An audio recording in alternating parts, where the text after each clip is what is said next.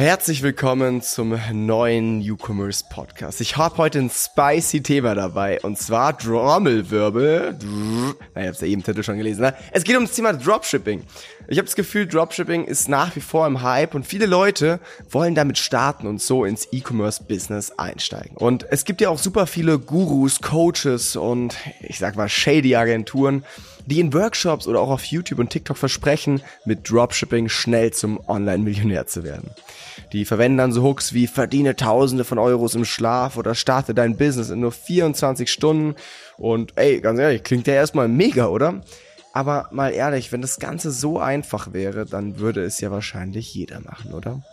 Viele dieser Experten sind auch super dubios. Dadurch hat Dropshipping irgendwie einen echt super schlechten Ruf bekommen. Sind die ganzen Versprechen rund um Dropshipping-Erfolge also eine Lüge? Oder ist das Konzept vielleicht doch ganz valide?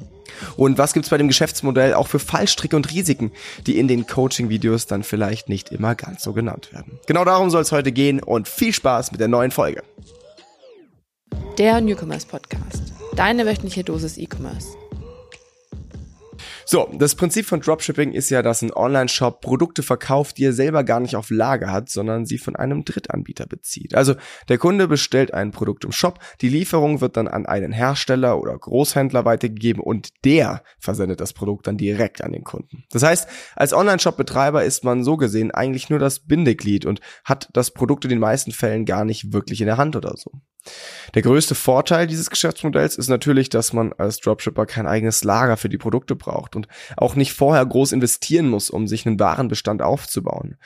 Dadurch hat man nicht das Risiko, auf massig Produkten sitzen zu bleiben, wenn das Business dann vielleicht doch mal nicht so läuft, wie es soll. Und man spart sich die Kosten und den Aufwand für die Produktion und Logistik, weil das ja alles der Supplier übernimmt. Dadurch ist man als Dropshipper natürlich super flexibel und kann schnell skalieren oder das Geschäftsmodell sogar in eine völlig neue Richtung lenken. Und das heißt auch, es braucht erstmal verhältnisweise wenig Startkapital für das eigene Geschäft. Daher kommen auch so Versprechen wie starte dein Business in nur 24 Stunden. Kleiner Spoiler, es gibt natürlich auch noch versteckte Kosten und Dinge, die man beachten sollte. Dazu komme ich aber später noch.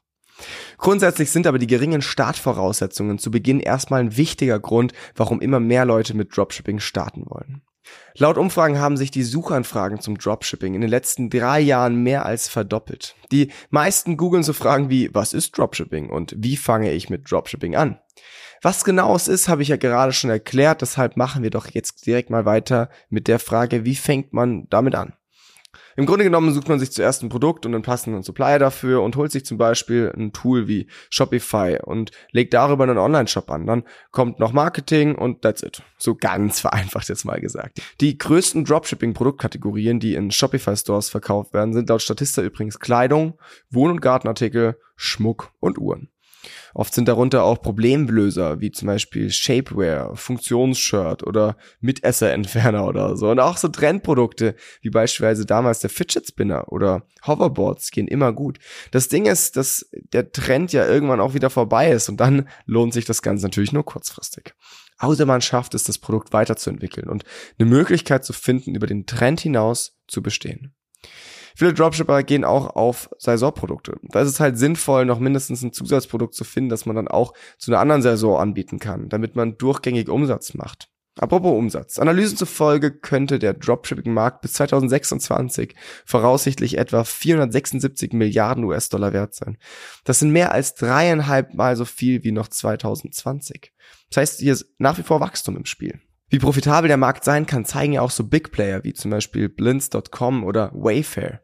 Wayfair ist einer der größten Dropshipper weltweit. Der Shop hat über 14 Millionen Produkte von 11.000 globalen Lieferanten gelistet. Und allein 2021 hat Wayfair mit Möbel und Interior rund 13,7 Milliarden US-Dollar gemacht. Ich finde, das Beispiel zeigt durchaus sehr gut, dass Dropshipping also durchaus valide sein kann. Und es gibt ja auch unfassbar viel Potenzial und Wachstum in dem Bereich. Das liegt zum einen daran, dass die Digitalisierung und Globalisierung das E-Commerce-Business an sich halt extrem angekurbelt hat und dann auch der Dropshipping-Markt natürlich da irgendwie durchgepusht wird.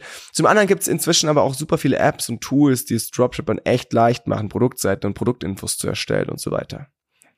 Die ganze Präsentation nach außen wirkt dadurch erstmal wie bei einem normalen Online-Shop von einer normalen D2C-Brand. Und die meisten Verbraucher können auch gar nicht wirklich nachvollziehen, ob das jetzt der Shop von einer lokalen Brand ist oder es doch einen ganz anderen externen Händler gibt. Und da kommen wir aber ein bisschen zu dem ersten Problem, das sich dadurch ergibt. Denn beim Dropshipping gibt es eben auch diesen Händler, der extern sitzt.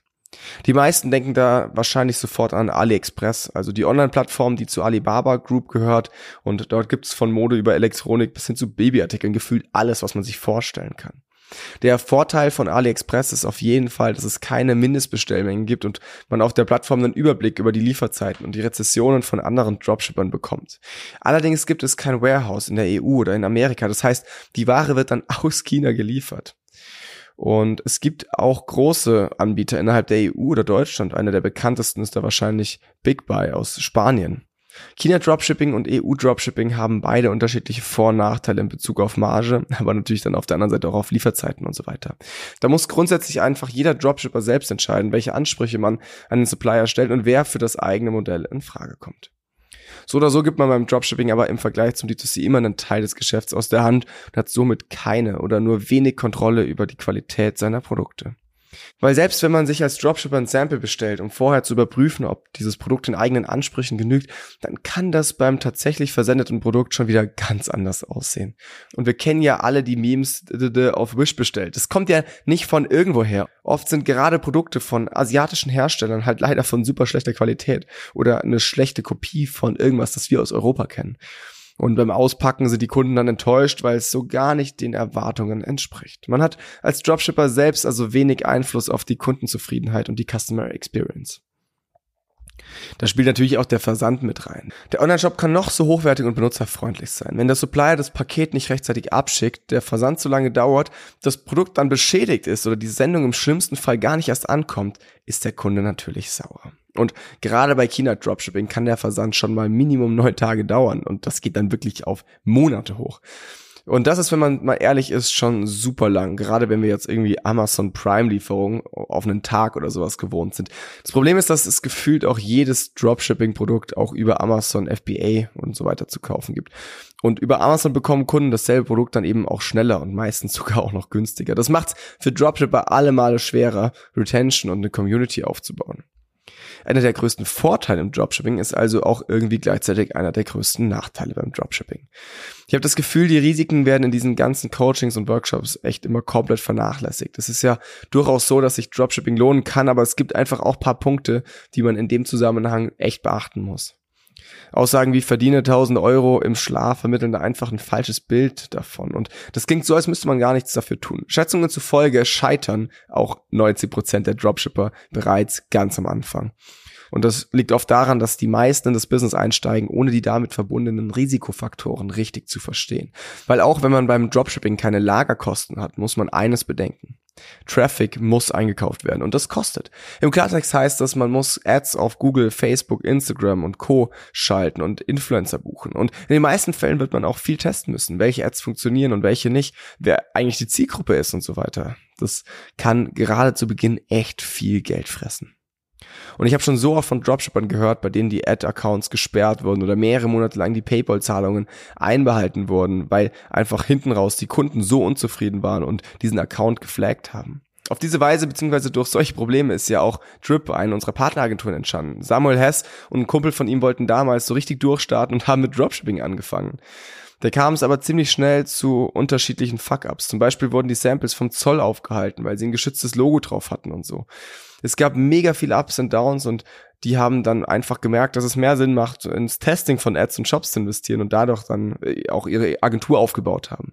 Und beim Dropshipping gibt's ja auch super viele steuerliche Hürden. Ich bin jetzt natürlich auch kein Anwalt oder Steuerberater, aber die meisten Dropshipper sind das halt auch nicht ne, und haben deswegen gar keine Ahnung. Und deshalb ist es halt echt schwer, diese Zusammenhänge auch gerade international zu verstehen. Da muss man zum Beispiel beachten, ob Dropshipping aus einem Nicht-EU-Land, wie zum Beispiel China, gemacht wird. Äh, man muss unterscheiden dann auch zwischen bewegter und unbewegter Lieferung und so weiter. Das geht so weit, dass sich viele Steuerberater mit diesem Thema kaum auskennen. Und dazu kommen dann noch rechtliche Grundlagen. Thema Datenschutz gilt natürlich sowieso immer, solange man in Europa ist, aber wenn man im Ausland verkauft, schnell nicht mehr und, und, und.